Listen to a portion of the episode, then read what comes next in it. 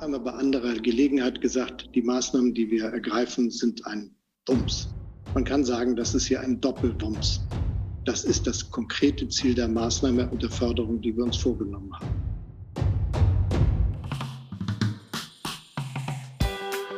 200 Milliarden Euro Doppelwumms, sagt der Kanzler, damit wir unsere Energie im Winter bezahlen können. Yes! Stellt sich die Frage, wie viel Doppelwumse bräuchten wir wohl, um deutlich unter 2 Grad Erderwärmung zu bleiben dahingehend? Vielleicht reicht auch ein halber Wumms? Hm. Ich hoffe mir diese Frage beantwortet zu bekommen von Daria Saharova. Und Daria ist eine Climate Tech-Investorin der ersten Stunde. Zumindest behaupte ich das, dass es eine Climate Tech-Investorin der ersten Stunde ist. Sie ist zumindest Gast dieser Podcast-Episode und sie gründete zusammen mit drei Männern den World Fund. Vor ziemlich genau einem Jahr, im Oktober 2021, sind sie damit an die Öffentlichkeit gegangen und sie dort beim World Fund suchen sie die WUMS-Klimatechnologien der Zukunft. Der soll perspektivisch gefüllt werden mit 350 Millionen Euro. Gelder idealerweise aus Europa für europäische Klimaschutztechnologien. Jetzt machen wir nach einem Jahr so eine Art Jahresabschluss. Was hat sich eigentlich in einem Jahr getan? In welche Investments äh, konnte man tätigen? Das heißt, was sind denn für den World Fund die Bums-Klimatechnologien der Zukunft und äh, was bedeutet das eigentlich? Nach welchen Kriterien gehen sie vor? Wie schwer ist es denn in Zeiten wie diesen Finanzierungspartner zu bekommen? Das heißt, wer befüllt das Ganze denn mit Wumskohle? Und hat der World Fund auch einen Markenkern? Also quasi Kriterien, von denen sie nicht abweichen wollen, weil sie sonst die Marke World Fund beschädigt sehen? Das sind drei Fragen von vielen. Das alles hören wir in Episode 149 der Fabrik für immer. Ich bin wie immer euer Host Frank Schlieder. Nach dem Jingle geht's los und dann fangen wir von vorne an. Viel Spaß und Sinn. Fabrik für immer. Der Podcast über eine regenerative Wirtschaft in Theorie und Praxis. Daria, wie viel Doppelwumse bräuchte man wohl, um deutlich unter 2 Grad Erderwärmung zu bleiben? Wir wissen ganz genau, dass wir allein in Deutschland 22 Milliarden pro Jahr bräuchten und das bis 2030, um dieses Ziel zu erreichen. Das hat äh, die Deutsche Agentur für Energie so ausgerechnet. Also das ist ja nur ein Bruchteil vom Doppelwumms. Also Zukunftswumms ist nur ein Bruchteil von Doppelwumms, oder? Das ist das Mindeste, was wir tatsächlich brauchen werden. Okay. Du, ich schau mal gerade hier, ich stalk dein LinkedIn-Profil, um dich dir auch noch mal kurz persönlich vorzustellen. Du hast ziemlich viel schon mit Investment gemacht. Du hast BWL studiert, du hast PropTech, äh, was in der PropTech-Branche tätig, hast, ähm, das kenne ich sogar, OneE9 mitgegründet, quasi so ein, was, was ist das eigentlich? OneE9 ist ein Think Tank, ein Medienhaus, äh, wo wir das Ziel haben, eine Milliarde Menschen positiv mit Technologie in Zukunftskontext in Berührung zu bringen. OneE9 ist ja auch 1 hoch E hoch 9, also eine Milliarde. Äh, ich habe es mitgegründet, weil ich eben auch als VC einen Beitrag dazu leisten möchte, mehr Optimismus äh, in unser Leben zu bringen. Geführt, wirklich operativ gemacht wird es von dem ehemaligen ähm, Leadership-Team von Wired, äh, was ja leider von Condé Nast Ende 2018 zugemacht wurde. Ja, da hat die gute Vogue gegen Finanzierung einfach zu viel Geld gekostet wahrscheinlich, oder? kann nichts dazu sagen, habe ich auch so gehört. Wärst du deswegen gerne in der Vogue eigentlich? Ach, das hast du auch gehört. Ich wäre sehr gerne in der Vogue, ja. Genau deswegen. Träume muss man haben. Mit einzelnen neuen Logo. ja, auch geil, auch sehr geil. Expert Advisor to the European Commission. What the fuck hast du Expert Advisor dort? Ähm, Europäische Kommission macht tatsächlich einiges, um ähm, wirklich disruptive Technologien in Europa äh, nach vorne zu bringen, das auch finanziell. Sie haben ein Programm, das heißt Horizon Europe. Ähm, und im Rahmen dieses Programms gibt es unterschiedliche Töpfe und ähm, ich habe, ähm, ich helfe manchmal dabei, als ein Teil eines, also ein Jury, eben die Vergabe dieser Töpfe ähm, damit zu entscheiden. Sehr cool. Und dann aber so ganz interessante Sachen wie ähm, Organizer Dahorm, dahorm.am, Co-Founder Münchner Gründer und ich habe, glaube ich, auch gehört, äh, Oktoberfest-Evangelista. Kann das sein? Äh, ich sehe schon, du hast eine sehr tiefgehende Recherche über mich angestellt. Äh, tatsächlich ja, ich habe ähm, ich bin äh, seit über 20 Jahren äh, in München und bin seit 2002 ein Teil des äh, München und dann jetzt auch der deutschen äh, Tech-Szene und äh, wollte immer auch einen Beitrag dazu leisten, diese Szene zu verstärken zu, zu vernetzen. Ähm, das ist zum Beispiel eine Aktivität wie Münchner Gründer e.V. Wir haben damals eine Veranstaltung gegründet, darum aber auch über 1.9 ist ein Medienhaus. Wir haben tatsächlich auch einmal im Jahr ein großes Tech-Festival, seit diesem Jahr sogar drei Tage. Äh, an einem Tag eine Fachkonferenz, wo wirklich Who is Who aus der Tech-Szene international zusammenkommt. Aber die, an zwei anderen Tagen hat wirklich für jeden kostenlos äh, unsere, unsere ja, Saalen zur Verfügung stehen, auch ähm, einfach Technologie auch anzufassen als Kind ähm, zum Beispiel, ja. äh, damit rumzuspielen, irgendwie so in Berührung zu kommen. Wieso zeigst du auf mich, als du als Kind sagtest? Das sieht ja, das sehen die HörerInnen nicht. Ich spüre das. Ich fühle dich. genau, aber das ist, das ist tatsächlich etwas, was mich äh, persönlich als Daria treibt, ähm, ist eben, ähm, ich bin nicht nur Oktoberfest-Evangelista, ich glaube, ich bin ein großer Verfechter des, von Bayern, auch den Standort Bayerns und auch den Standort München, Süddeutschland. Es passiert hier, es passierte hier immer, aber jetzt insbesondere unfassbar viel ähm, was Technologieentwicklung, was Innovation angeht, in den wirklich Kerntechnologien, die für uns die größte Relevanz in der Zukunft haben, sei es E-Mobilität, Quantum, äh, KI, wirklich ähm, sehr, sehr, ähm, sehr spannend. ja. ja. Okay, ähm, du kommst aus Riga, Lettland. Die Story erzählen wir ein andermal, sonst ja. wird der Podcast, ich habe jetzt nicht den Anspruch, irgendwie deine ganze Lebensgeschichte aufzuarbeiten. Das war die Vorstellung in drei, vier Minuten. Wir kommen nämlich jetzt auf die Technologien. Ungefähr ein Jahr, Oktober ähm, 2021, zumindest seid ihr öffentlich geworden mit, mit dem World Fund. So jetzt ein Jahr danach wäre so für uns so ein bisschen jetzt heute mal so die Zeit, mal Inventur zu machen. Was ist eigentlich hier passiert? Ich habe es in der Einleitung auch schon erzählt. Ne? Ähm, vielleicht lass mal ein ganzes, ähm, also einen Jahresabschluss könnten wir jetzt eigentlich offiziell machen, ja? Also Jahresabschluss äh, unter in Q4. Äh, ein Jahr nach, nach Gründung. Lass mal anfangen mit dem Check ähm, mit dem Check-in in eure Investments. Also ähm, ich habe gesehen, das sind ungefähr sechs, glaube ich, sechs Investments, die ihr getätigt habt. Ne? Die gehen wir jetzt nicht einzeln durch. Ich, ich denke, das finde ich zu langweilig irgendwie. Also nicht für euch nicht, aber jetzt einfach alles abarbeiten, eins bis sechs in dem Podcast Nord. Ich wollte, ich habe mir mal drei rausgebracht ähm, rausgegriffen und wollte mit dir, mit dir mal so ein bisschen die Entscheidungsfindung diskutieren und was daraus eigentlich geworden ist. Irgendwie so. Und ähm, IQM Quantum Computer. Was hat das mit Nachhaltigkeit zu tun?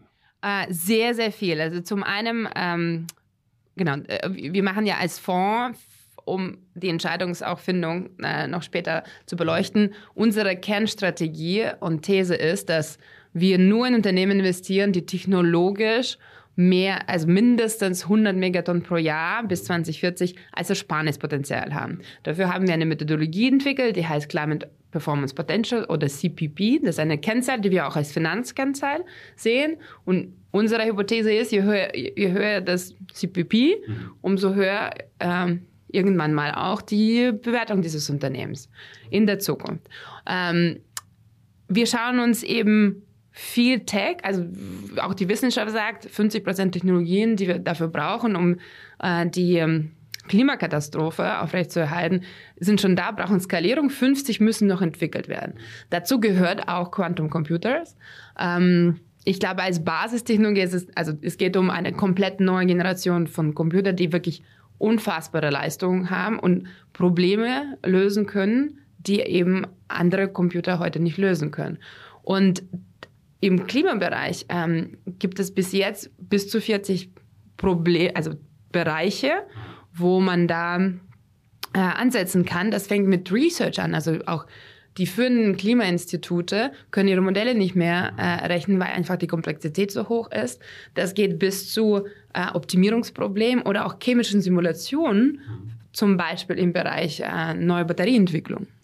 Also wenn ich jetzt 500 Megatonnen quasi als äh, KPI sehe, äh, 100 Megatonnen, ah sorry, wie komme ich auf 500? Anyway, also wie will man das beim Quantum Computer, also ich muss da ja in Szenarien arbeiten eigentlich. Ne? Also ich muss ja sagen, ich muss ja davon ausgehen, dass sich diese Technologie erstmal da und da in den Branchen durchsetzen wird und den und den Impact machen. Wie kriegt ihr das interpoliert eigentlich in der Zukunft, um dann euer Investmententscheidung zu, zu fällen? Ja.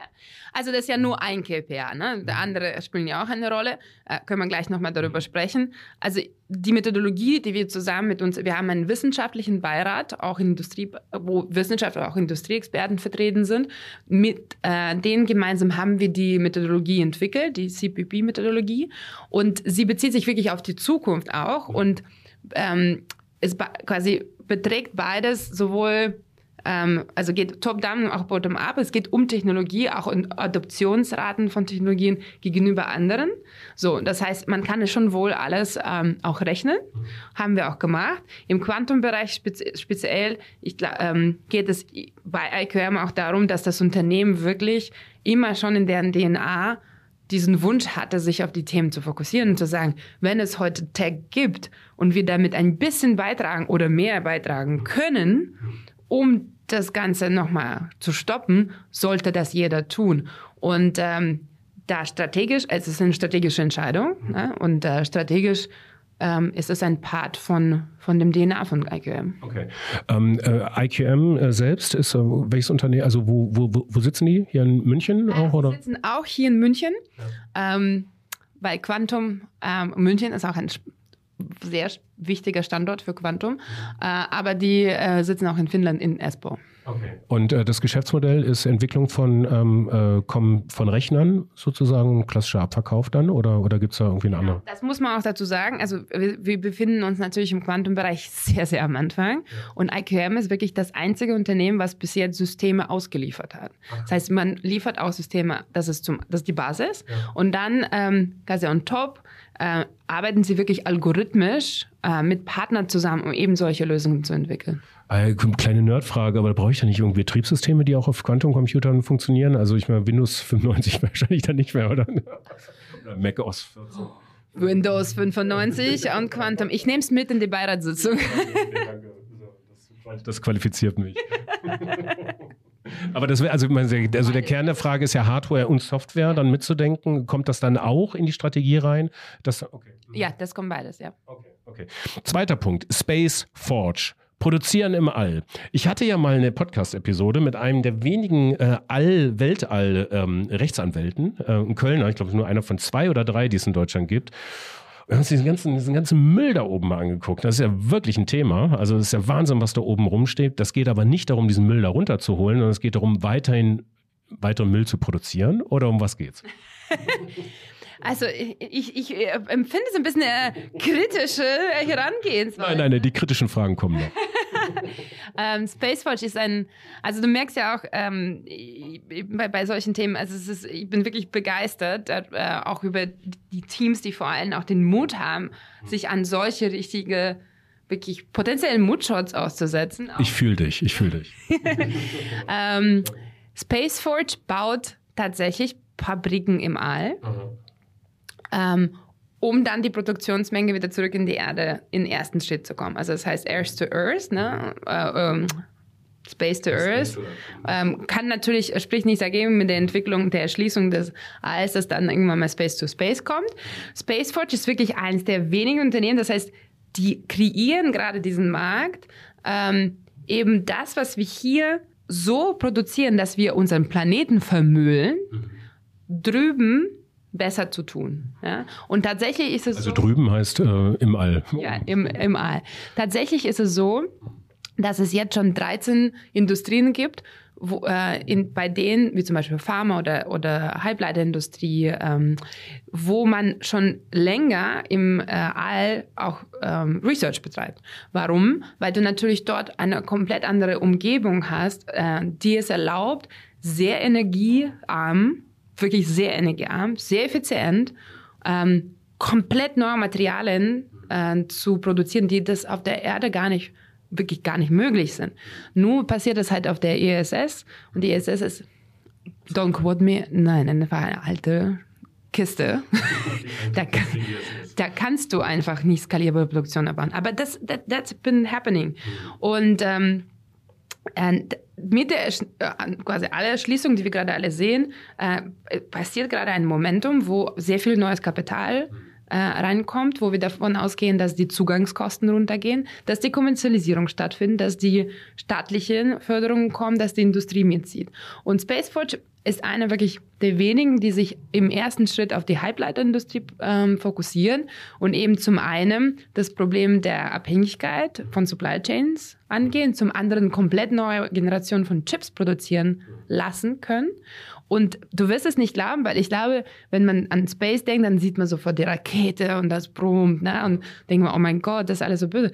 Aber allein in dem, also dem Semiconductor Use Case, quasi der komplette Prozess, ne, von oben kommt, dort produzieren, wieder zurückbringen, äh, die Produkte einsetzen, würde so viel CO2 ersparen, wie als würde man von ganz UK, wo sie herkommen, von ganz Großbritannien komplett autofrei machen. Krass. Okay. Ein CPP von 130 Megatonnen haben wir ausgerechnet. Ähm, jetzt allein auf Halbleiter äh, gerechnet. Allein nur dieser eine Use Case, ja. Ah, okay. Und ähm, wann, wann soll das marktfähig werden?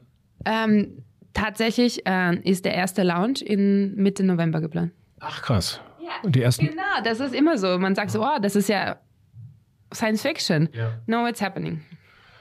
Also das ist auch wieder eine Nerdfrage. Lass mal, lass mal ganz kurz über Lieferketten reden, Supply Chain. Also die Zuführung von Rohstoffen in die Produktionsstätten und dann aber auch ähm, äh, ne, der Vertrieb raus wieder irgendwie. Wie läuft das? Ja, also Sie sprechen äh, sowohl mit äh, Organisationen wie ESA zum Beispiel, ja. aber auch mit äh, privaten, privaten... Mit Elon. Mit Elon, genau. Der, ähm, mit Elon sprechen wir noch nicht, weil natürlich hier auch darum geht, europäische Souveränität aufzubauen. Aber sowohl mit Halbleiter, mit großen Halbleiterherstellern als auch mit äh, großen, in, äh, Tele, also Telekommunikation ist ein, ein Teil der, des Use Cases, mit großen Telcos und werden, wie gesagt, Mitte November schon die erste Batch nach oben schieben. Äh, mit wie viel seid ihr da drin insgesamt? Absolut? Also die letzte Runde, die wir geraced haben, also die Seed-Runde, bei ja. der wir in, äh, in Colit waren mit einem fantastischen Co-Investor Type One Ventures, äh, ähm, die auch auf Space Tech spezialisiert sind, war 10 Millionen. Okay, hätte ich jetzt mehr erwartet. Hätte ich auf jeden Fall drei, dreistellig. Sind noch sehr früh, ja. ja. Okay, okay. Ach krass. Okay, also äh, da macht die Werkbesichtigung ja gleich doppelt Spaß eigentlich, oder? Absolut. Ste steckt das so dahinter? Können wir uns ja irgendwann mal angucken. äh, die Werkbesichtigung, ich habe es mir natürlich auch alles angeguckt. Mhm. Die Werkbesichtigung ist natürlich nicht in der Fabrik im Aal, sondern im Cardiff, was äh, die Hauptstadt in Wales ist. Aber äh, das war fantastisch. Also sie haben wirklich ein fantastisches Team. Okay. Dritter Punkt. Wir haben noch einige Themen hier auf der Agenda. Äh, Juicy Marbles. Ja. Mm, Juicy Marbles. Ähm, kurze Vorstellung, kurzer Pitch. Juicy Marbles ist der erste, weltweit erste Anbieter von Premium Filet Mignon, rein pflanzlich und ohne zusätzliche krebsführenden Stoffe.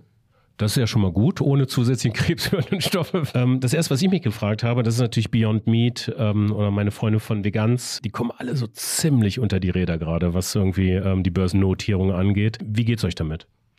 Also der Markt hat sich in den letzten halben Jahr in diesem Bereich, vor allem was, Pub, äh, was die ähm, Public Listed Companies ist, wahnsinnig gedreht. Ähm, ist tatsächlich. Man muss aber auch sagen, dass noch Anfang dieses Jahres die Bewertungen, darum geht es ja auch, ne, im Startup-Bereich, im Food-Bereich so aufgeblasen waren, dass ich das, also das, das hätte sowieso alle getroffen, weil du kannst nicht so wachsen, dass du diese Bewertungen eigentlich äh, rechtfertigst. Ähm, insofern, uns trifft es schon. Ähm, zum Glück sind wir, ähm, wir, auch da sind wir im, ähm, als Lead-Investor zusammen mit Eckfunder investiert, ähm, haben natürlich auch ähm, das Unternehmen gut mit Kapital ausgestattet. Ähm, noch noch trifft es uns nicht als Juicy Marbles. Ähm, ich glaube, das muss man halt sehen, was jetzt in den nächsten eineinhalb Jahren passieren wird. Das ist auch die Runway, eineinhalb Jahre ungefähr? Ja. Ähm, das ist ein, der typische Zyklus einer Finanzierungsrunde sozusagen. So, ähm, ich glaube, was wichtig ist, dass all diese Unternehmen jetzt gezwungen sind, äh, durch die Krise tatsächlich sich auf sharp, klar, äh, auf Exekution, auf, auf Technologie, technologische Exzellenz zu fokussieren. Und ich glaube, solche Krisen sind auch gut, um ähm, Spreu von Weizen zu trennen. Und meistens, wenn man die, auch die Returns von VCs anschaut, sind die am besten genau aus quasi in, in solchen äh, Jahren. Insofern hast du recht, das hat sie alle getroffen. Äh, wir sind noch ziemlich früh. Ähm, mit Juicy Marbles unterwegs, so dass sie das ähm, zum Glück noch, noch nicht treffen. Und die Nachfrage auf der Konsumentenseite bleibt ja bestehen. Ja. Wäre sicherlich auch nochmal ein eigenes Thema irgendwie. Ähm, äh, ja. Food Market, riesen, riesen Thema. Äh, das, das, zu analysieren können wir uns jetzt hier heute nicht vornehmen. Deswegen springe ich einfach mal weiter. Das waren so exemplarisch drei Sachen. Bekanntestes Invest war ohne Zweifel Recap. Ähm, da auch wieder raus. Das hat aber eigentlich gründerinterne Geschichten, hast du mir im Vorgespräch gesagt. genau. Ne? Das hatte einfach, äh, genau, Recap, fantastisch wieder Münchner Startup. Das merkst du ja auch von von unserem Portfolio schon einige, einige hier äh, in München. Äh, wirklich fantastisch, großartiges Thema. Ähm, einfach nicht, nicht jeder, jeder Unternehmer möchte gerne natürlich den VC-Pfad gehen und äh, insofern ähm, haben wir eben uns getrennt, äh, sind aber noch also unterstützende Gründer, wenn sie das, also äh, ich finde die wirklich sehr, sehr gut. Ja. Ist das so, ist das ein Muster, was man kennt? Purpose trifft auf in, in Investmentrealität. Also so, ich meine, es sind ja viele, also einige Unternehmer, unterstelle ich ja, UnternehmerInnen, die haben einen gewissen Weltverbesserungsansatz irgendwie angetreten sind, vielleicht jetzt nicht bei allen der Aufgeführten hier, ne? So, das ist sicherlich auch der Tech-Ansatz dominanter. Bei Recop hatte ich gerade so ein kleines Aha-Erlebnis irgendwo. Begegnet dir das tatsächlich auch, dass man dann ähm, diese, die, die, die, diese harte Investmentrealität mit Due Diligence und äh, Businessplan und äh, Anschlussfinanzierung und so gar nicht mitgehen will, irgendeiner Skalierung? Ja. Ein, die vonnöten ist? Ja, ich glaube, was wir beobachten, ist genau das Gegenteil davon, dass eben viele Seriengründer, die bereits Erfahrungen in anderen Bereichen äh, gesammelt haben, vielleicht den ersten Exit oder vielleicht auch sogar den zweiten Exit hinter sich haben, sagen so, was mache ich als nächstes? Und wirklich auch diese Dringlichkeit des Problems verstehen, weil wir reden immer so Klimakrise, ein Trend, also mich macht das wirklich aggressiv, wenn ich höre, ey, das ist ein, ein neuer Trend im VC-Bereich.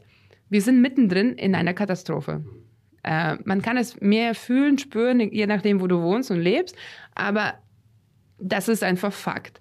Und ich glaube, wir sehen sehr viel wirklich so Seriengründe, also sehr viele Seriengründe, die sagen, hey, ich habe jetzt Kinder, ich kann es mir, also ich fokussiere jetzt mich als nächstes Ding für was Richtiges. Die kommen aber mit Professionalität, sie kommen auch ähm, mit richtigen Businessmodellen und sie wollen auch große Unternehmen aufbauen. Und große Lösungen, wenn du große Lösungen für große Probleme aufbaust, äh, da, da, da, da werden eben diese Superior Returns auch generiert. Insofern, ich glaube, ähm, ja, das war oft so, wie du das beschrieben hast, aber aktuell sind wir eh, der Trend geht eher zum, zu wirklich großartigen Talent, was sich mit den Themen beschäftigt. Und das ist auch eine Bedingung für euer Invest, oder? Absolut. Wir sind ein Venture Capital Fonds. Ähm, wir, unser, unser Geschäftsmodell ist wie bei jedem Venture Capital Fonds, äh, die, also plump gesagt, die Vermehrung des Kapitals unserer Investoren.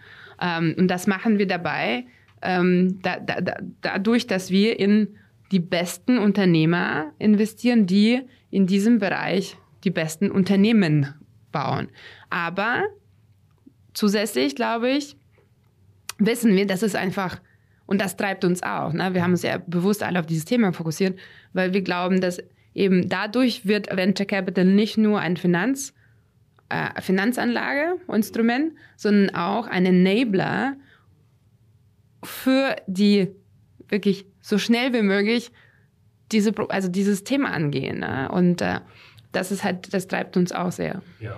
Ähm, da hast du mir einen schönen Punkt in den Mund gelegt, da kommen wir gleich nochmal dazu, um die Systeme ähm, anzuregen. Ähm, ah, das würde ich mal ganz kurz hier gedanklich äh, haken.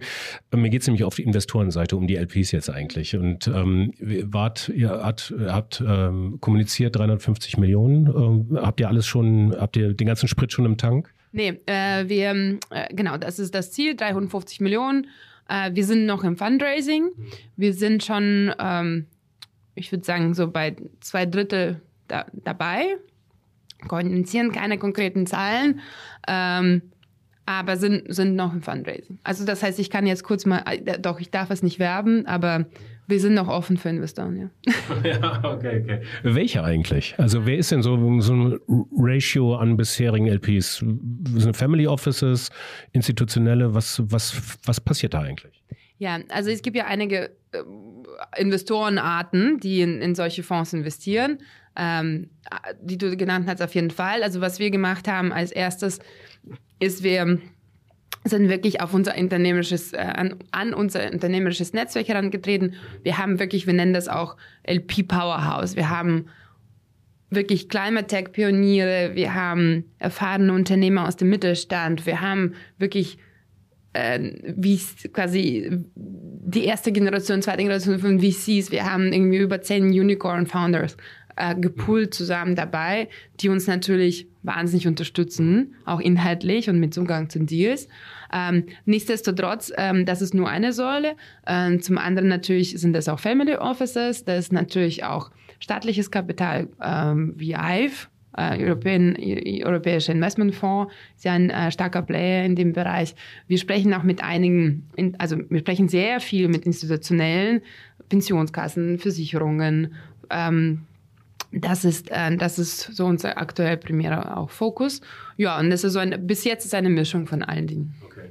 Wie weit kann man dann gehen und wo ist Schluss? Also ähm, es ist ja viel Geld auch da, wo es vielleicht gar nicht sein, wo, wo man es gar nicht haben will. Und äh, das habe ich mich gefragt, gerade im, im, also jetzt in der LP-Suche, äh, gibt es da irgendwelche Restriktionen? Äh, wie laufen bei euch die Diskussionen? Also Beispiel, Katar äh, steht die WM an. Ey, größtes Erf äh, Erdgasfeld der Welt, also unfassbar reich, unf unfassbar viel Vermögen, genauso wie Saudi-Arabien zum Beispiel, genauso wie irgendwelche ähm, Despoten auf dieser Welt, die genug Geld haben und vielleicht dann auch äh, anlegen wollen, wo fängt man da an und wo hört man da auf? Wie laufen da eure internen Diskussionen? Ja, wir haben tatsächlich wirklich sehr viele Diskussionen darüber. Ja.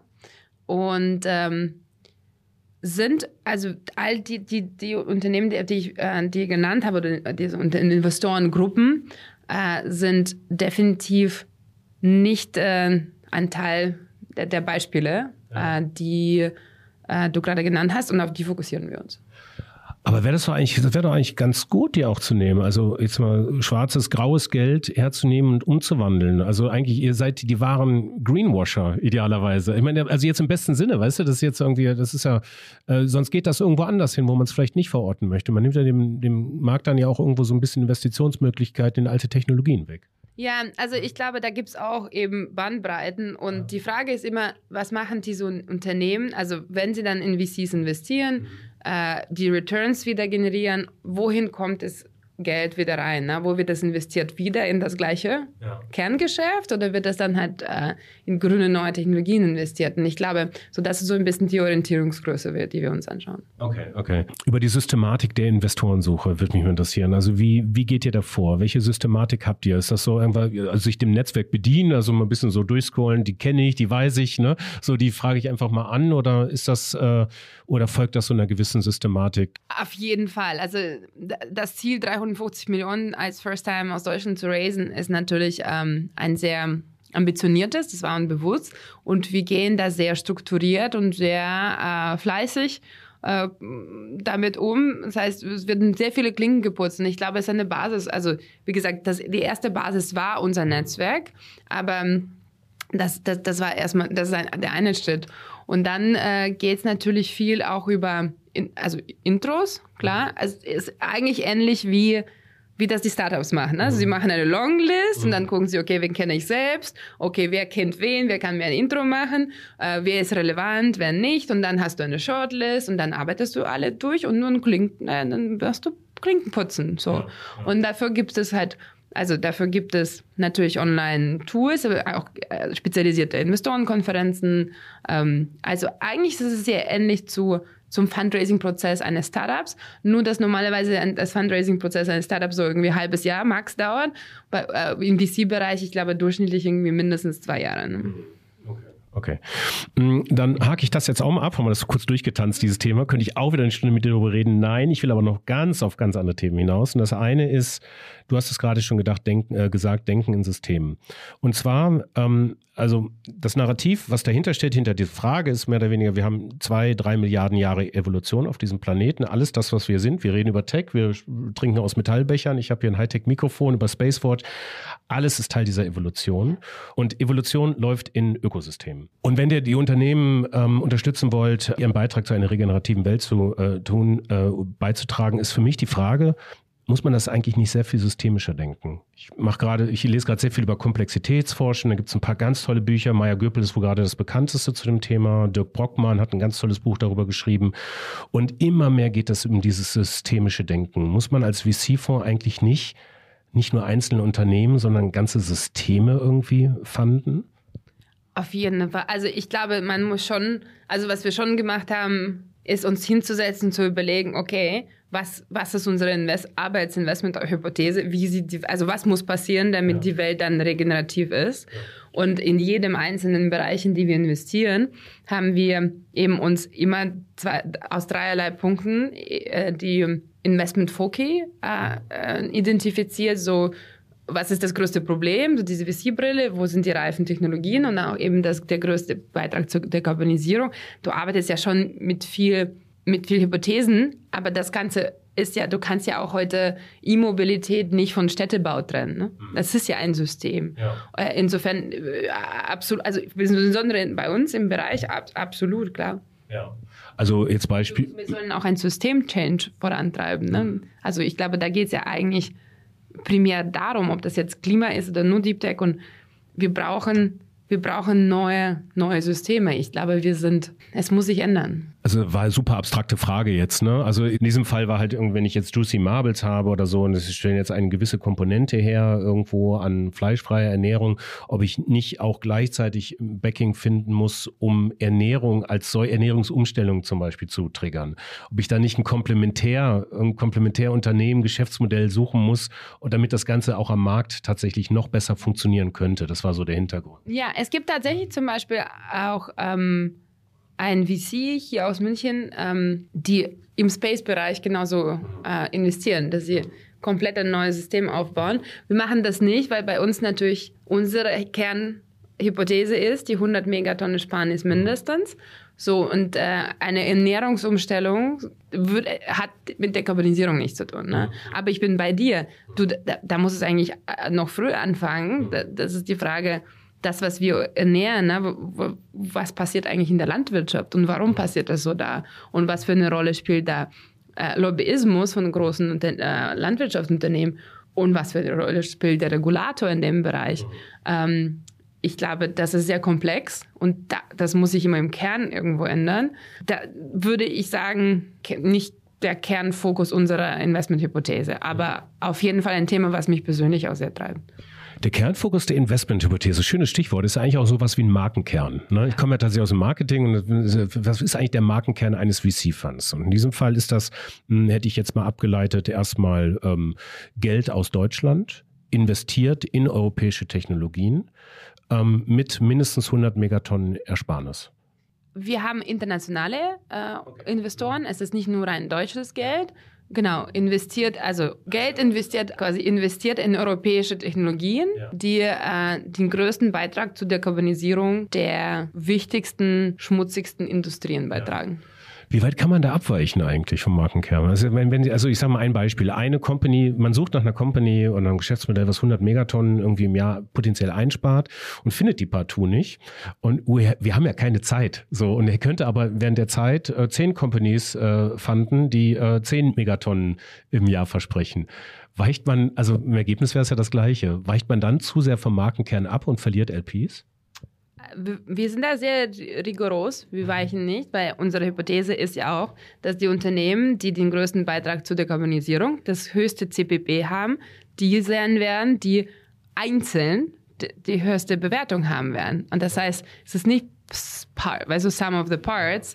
Und das heißt, du hast zehn, die haben ein bisschen was und deswegen werden die alle zehn äh, irgendwie äh, die, die größten ähm, Unicorns der nächsten Dekade, sondern es geht wirklich ganz klar um den größten Beitrag zur Dekarbonisierung. Und ja. wir sind da rigoros. Und die größte Skalierung letztendlich. Klar. Ja, ja.